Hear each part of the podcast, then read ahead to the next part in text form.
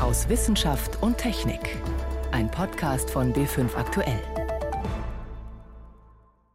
Heute mit Ingeborg Hein und dem Lieblingstier von uns Deutschen.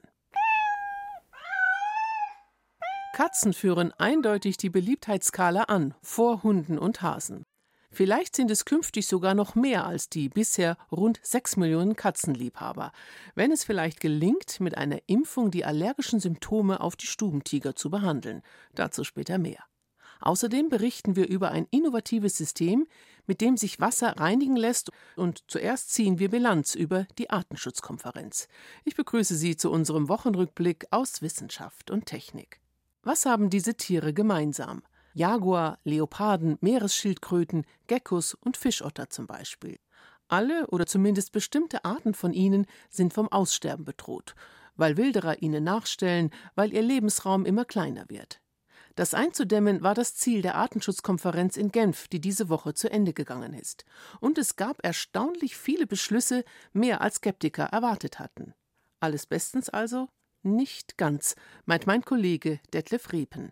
Ein Feiertag für den Artenschutz. 142 Tier- und Pflanzenarten ein bisschen weiter vom Rand zur Ausrottung weggezogen. Und nicht nur populäre Arten wie der Kronenkranich, der nach den Schönheitsidealen aller fünf Kontinente einfach spektakulär ist. Oder der bunte Leopardgecko, wer will ihn nicht vor dem Aussterben bewahren? Nein, auch drei Arten von unscheinbaren Seegurken sind unter Schutz gestellt worden, Vogelspinnen, eine Vipernart und der Markohai.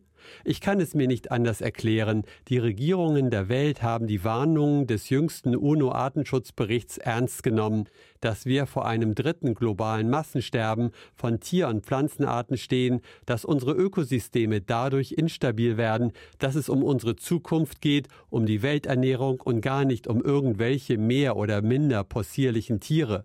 Ein voller Erfolg für den Artenschutz also. Aber trotzdem ist die Natur da draußen nicht gerettet, ist das Artensterben nicht aufgehalten. Denn die meisten Tier- und Pflanzenarten leiden weiterhin unter einem rasanten Lebensraumverlust. Immer mehr Wildnis wird unter den Pflug genommen, Wälder abgefackelt, Natur mit Siedlungen zugebaut, die Küsten mit Hotelanlagen zugestellt, durch Industrie- und Agrargifte geschädigt und durch großflächigen Rohstoffabbau zerstört. Mehr als drei Viertel der Landmassen der Erde sind vom Menschen beeinflusst, wie es im letzten UNO-Artenschutzbericht heißt, und damit ist nicht positiv beeinflusst gemeint. Das bringt Pilz- und Baumarten, die Insekten, die Vögel, die Amphibien, die Affen, die Elefanten und Löwen an den Rand der Ausrottung und nicht zuvorderst die Wilderei oder der internationale Handel. Wenn wir es nicht schaffen, durch langsameren Konsum, durch nachhaltiges Wirtschaften und Landwirtschaften der Natur wieder mehr Freiraum zu geben, sie schonender zu behandeln, dann ist der schöne Artenschutzerfolg von Genf keine Otterkralle und kein Stoßzahn wert.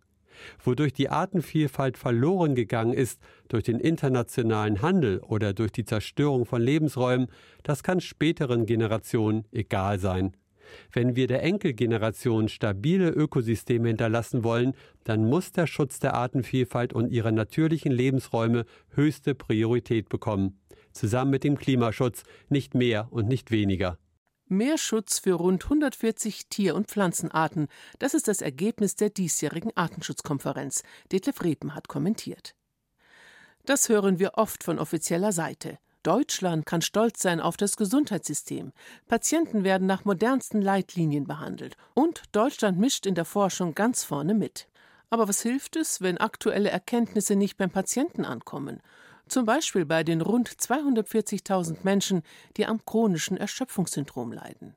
Von offizieller Seite werden Therapien empfohlen, über die fachkundige Ärzte nur den Kopf schütteln.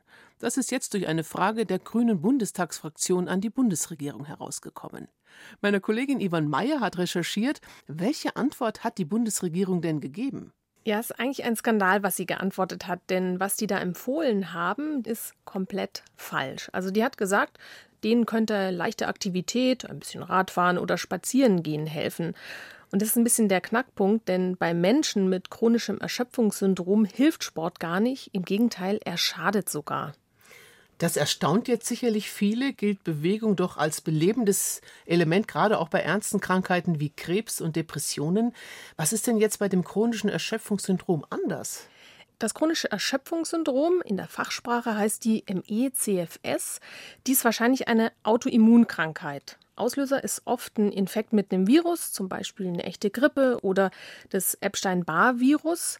Und man wird von so einer Erkrankung irgendwie nicht mehr gesund. Und was dann passiert ist, ist, dass im Körper der Betroffenen irgendwas durcheinander gerät mit sehr schwerwiegenden Folgen. Der Körper schafft es nicht mehr, genügend Energie in allen seinen Körperzellen bereitzustellen, also den Sauerstoff in Energie umzuwandeln. Das kann man sich ein bisschen vorstellen wie so ein Handy-Akku. Also man lädt den die ganze Nacht auf und morgens ist er nur 10% gefüllt. Und das kann bedeuten, man muss sich morgens überlegen, frühstücke ich heute oder dusche ich heute? Für beides habe ich nicht genug Energie. Das klingt wirklich dramatisch. Was passiert denn, wenn die Energie ausgeht? Ja, dann kommt es zum sogenannten Crash. Betroffene sind dann nach einer vergleichsweise kleinen körperlichen oder geistigen Anstrengung nicht mehr in der Lage, das Bett zu verlassen. Und das kann Tage, Wochen, Monate, ja sogar Jahre dauern. Also ich habe schon mit einigen Betroffenen gesprochen, die sind seit mehreren Jahren bettlägerig. Und dazu kommen dann noch Nahrungsmittelunverträglichkeiten, Schmerzen, Licht- oder Lärmempfindlichkeit und vieles andere. Und darum ist eben diese Antwort der Bundesregierung ein Skandal, denn Sport ist für diese Patienten nicht nur unnütz, sondern sogar gefährlich. Und regelrecht peinlich ist es, denn die Studien, die die Bundesregierung in dieser Antwort zitiert, die sind entweder veraltet, widerlegt oder schlichtweg schlecht gemacht worden. Das sagt auch Sebastian Musch, der ist Vorstand der Deutschen Gesellschaft für ME-CFS, das ist eine Patientenorganisation. Ich bin schockiert. Also man sieht halt, dass auch die Bundesregierung und auch die Institute, auf die sie sich beruft, keinerlei Verständnis vom Krankheitsbild hat. Wissen denn jetzt, Frau Mayer, wenigstens die Ärzte Bescheid, wenn sich ein Patient an sie wendet, wenn er in die Praxis kommt und vielleicht erstmal eine Diagnose braucht? Ja, das ist schwierig, denn es kommt in der Regel im Studium nicht vor. Die meisten Ärzte kennen dieses Syndrom gar nicht oder nur ein bisschen. Und es gibt aber auch wenig Forschung. Bislang ist wenig bekannt, was die Ursachen sind. Das chronische Erschöpfungssyndrom wurde oft als psychische Krankheit wahrgenommen. Und erst seit wenigen Jahren ist klar, sie hat wirklich handfeste körperliche Ursachen. Also da ist wirklich viel Grundlagenforschung nötig.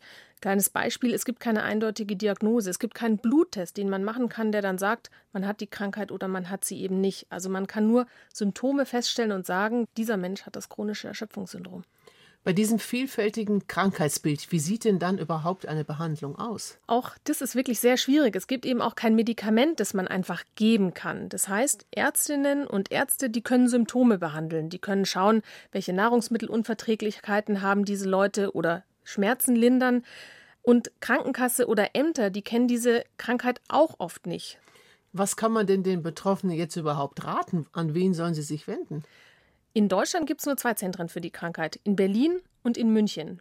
Die haben Webseiten mit Infos, die haben Flyer, die schulen auch Ärzte, also da kann man auf jeden Fall hingehen. Und es gibt Patientenorganisationen, zum Beispiel eben die Deutsche Gesellschaft für ME-CFS. Und selbstverständlich sollte es sein, dass sich die Therapie am aktuellen Wissensstand orientiert. Informationen waren das von Yvonne Meyer. Sie hören B5 am Sonntag aus Wissenschaft und Technik. Im Studio Ingeborg Hein. Wasser ist ein knappes Gut. Milliarden Menschen leiden unter ständigem Wassermangel. Darauf hat in den vergangenen Tagen die Weltwasserwoche aufmerksam gemacht. Nur drei Prozent des Wassers auf der Erde sind Süßwasser und die sind alles andere als gleichmäßig verteilt. Deshalb ist es umso wichtiger, alle Möglichkeiten auszuschöpfen, um Trinkwasser zu bekommen. Gefragt sind zum Beispiel intelligente technische Lösungen, um es kostengünstig aufbereiten zu können. Eine kommt von einem Münchner Start-up und Impulsgeber ist dieser Mann. Tayyar Bayrakçes Wurzeln liegen in Zentralanatolien, einer sehr trockenen Gegend in der Türkei. Er weiß, wie wichtig es ist, genug und sauberes Wasser zu haben. Und ich kann mich aus meiner Kindheit eben an speziell genau so ein Bild erinnern, wo aus dieser braunen, beigen Landschaft im Frühjahr einfach sattes Grün geworden ist. Der Erfinder hat sauberes Wasser zu seinem Lebensthema gemacht. Seit sechs Jahren arbeitet er an einer neuen Technik, um Wasser zu reinigen. Zum Beispiel, um aus Salzwasser Süßwasser zu machen oder Wasser von Mikroplastik zu befreien. Seine Erfindung, die Cyfrac-Technologie, nutzt dazu Zentrifugal- und Fluidkräfte. Dazu hat er ein Start-up mit dem gleichen Namen gegründet, mit einem Büro an der Hochschule München. Martin Becker ist dort Lehrbeauftragter und Mitglied des Start-ups. Er demonstriert die Technologie an einem Modell. In einem durchsichtigen Zylinder ist Wasser, in dem rote und grüne Kugeln schwimmen. Die grünen sind schwerer, die roten leichter. Ein Stift bringt das Wasser dazu, um die Mitte zu rotieren, wie bei einem Wasserstrudel oder Zyklon. Die Kugeln rotieren mit. Wenn man jetzt so ganz langsam die Geschwindigkeit erhöht, dann sieht man, dass die schweren Teile, das sind die grünen, die sind unten. Und da sehen Sie schon, die fliegen wie bei einem Karussell einfach nach außen. So weit, so normal.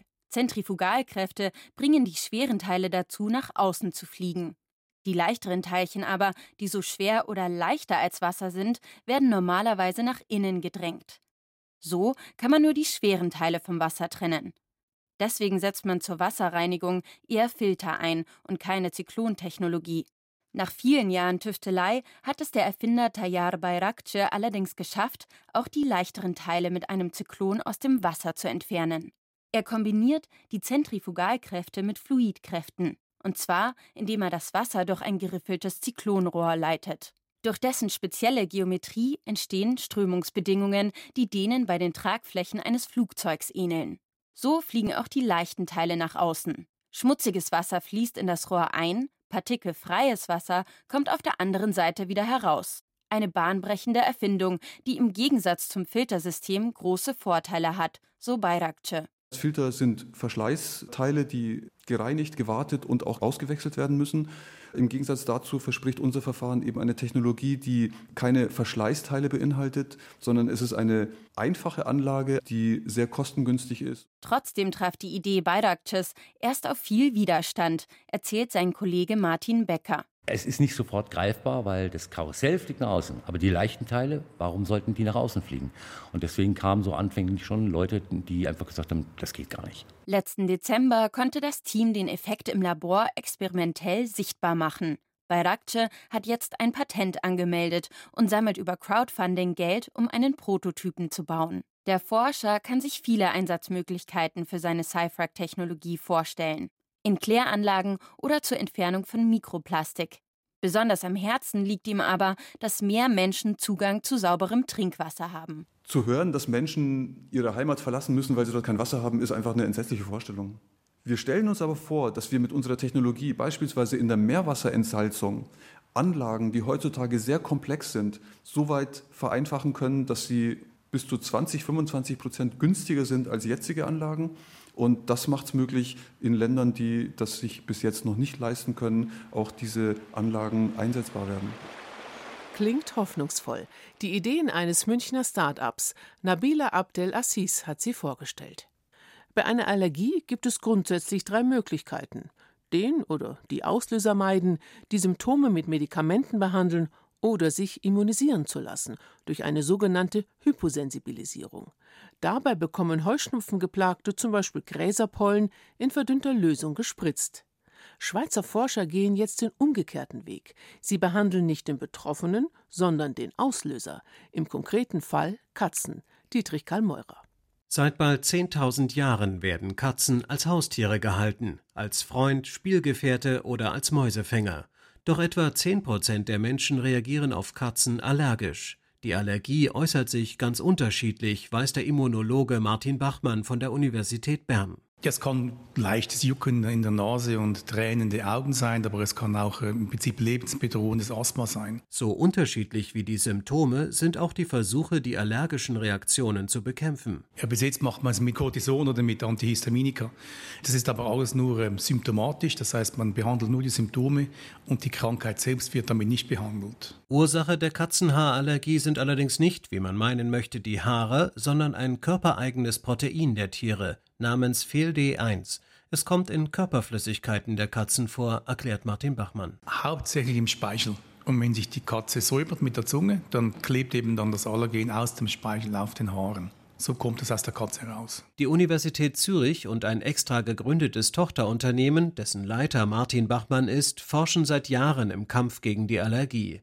Dabei setzen sie nicht etwa beim allergiegeplagten Menschen an, sondern bei den Katzen. Sie versuchen, das Ausstoßen dieser Allergene zu verhindern. Und das machen wir, indem wir diese Katzen immunisieren gegen das Allergen, damit Antikörper im Körper der Katze diese Allergene binden und diese Allergene gar nicht mehr aus der Katze rauskommen. Sprich, die Katzen werden mit einem Wirkstoff geimpft, einfach unter die Haut. Ganz ähnlich wie bei einer Grippeschutzimpfung bewirkt das Mittel die Bildung von Antikörpern. Also wir nehmen das Allergen und wir machen, dass es ausschaut wie ein Virus. Und dann denkt das Immunsystem der Katze, dass das ein Virus ist und macht entsprechend eine starke Immunantwort dagegen, vor allem Antikörper gegen eben auch dieses Felde 1, dieses Allergen der Katze. Eine Forschungsgruppe der Uni Zürich hat den Impfstoff getestet. Das Mittel sei verträglich und sicher. Auch halte die Impfung eine Weile an. Etwa 70 Tiere wurden bereits geimpft, erzählt Martin Bachmann, mit einem Doppeleffekt. Es gibt zwei Aspekte. Einerseits werden die allergischen Symptome beim Menschen reduziert. Und wir konnten auch zeigen, dass die Katze, wenn man sie immunisiert hat, der Besitzer sie mehr streichelt. Dass es mehr Interaktion gibt zwischen dem Besitzer und der Katze. Das ist gut für die Katze und für den Menschen. Bleibt die Frage, ob das Protein bei den Katzen nicht eine Funktion hat, die nach der Impfung nicht mehr erfüllt wird. Immunologe Martin Bachmann sagt, Ehrlich gesagt weiß man nicht, was dieses Allergen Felde 1 in der Katze macht.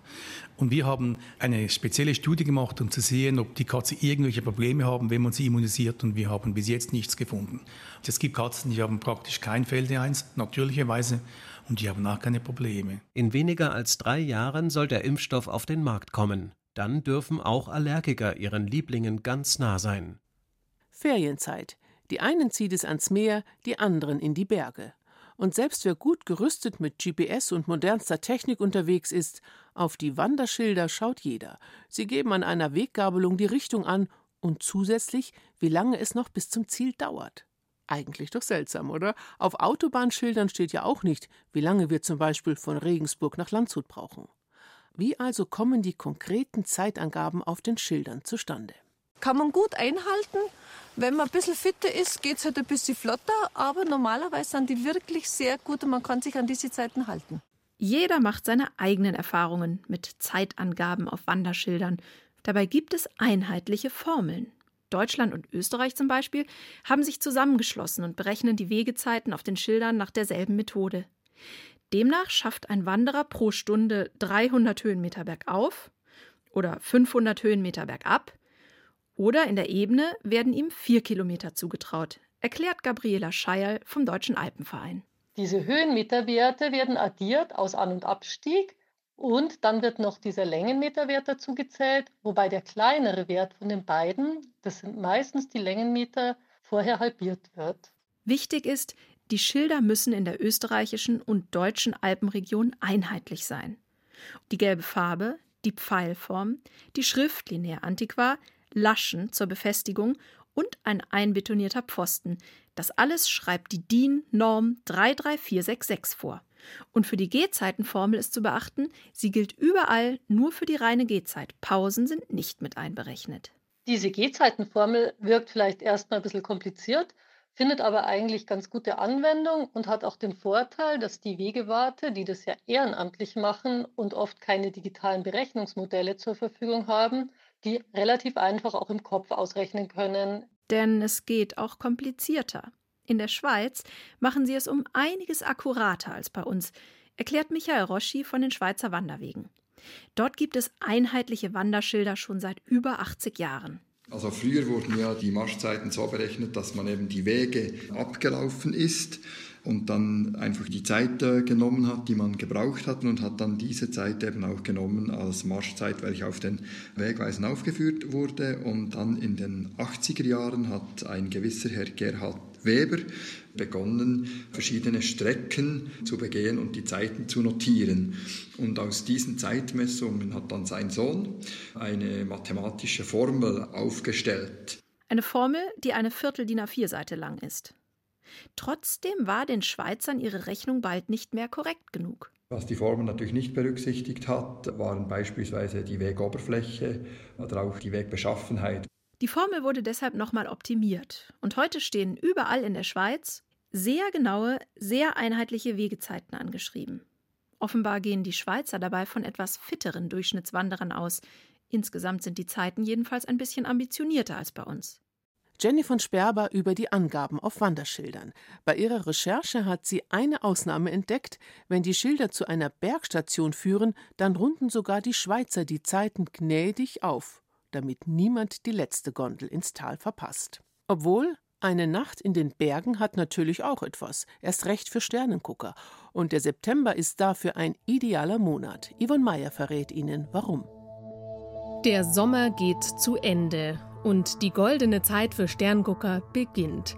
Es ist ja schon länger nicht mehr so lange hell abends, aber im September merkt man es dann wirklich. Ab circa 9 Uhr am Abend wird es schon richtig dunkel. Aber es ist eben noch recht mild, es macht also noch Spaß da draußen. Die Luft ist dennoch kühler und damit klarer als im Hochsommer. Was kann man also sehen? Weiterhin die Milchstraße. Dazu braucht man natürlich mondfreie Nächte also Anfang September oder Ende des Monats. Da ist Neumond, da sind die Nächte schön dunkel. Sommermonate sind sowieso Milchstraßenmonate. Das galaktische Zentrum steht immer noch über dem Horizont. Das ist der schönste Abschnitt der Milchstraße, die dichteste Ansammlung der Sterne. Und das Sternenband zieht sich noch immer fast vertikal über den Nachthimmel von Nordwest nach Südost.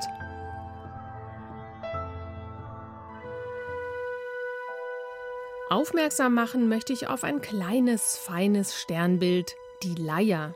Sie ist Teil des markanten Sommerdreiecks. Man fängt an mit dem Stern Vega. Der schimmert bläulich-weiß, ist einer der hellsten Sterne am Firmament. Er liegt nur 25 Lichtjahre von uns entfernt, ist ziemlich jung und etwa zweieinhalb Mal so groß wie unsere Sonne. Darunter finden sich vier kleine Sterne in einer Raute, ziemlich nah dran an Vega. Gemeinsam bilden sie die Leier. Und mit einem Teleskop könnte man einen strahlenden Ringnebel dort finden. M57 heißt der. Der ist Überrest eines Sterns, der vor 20.000 Jahren seine Gashülle abgeworfen hat.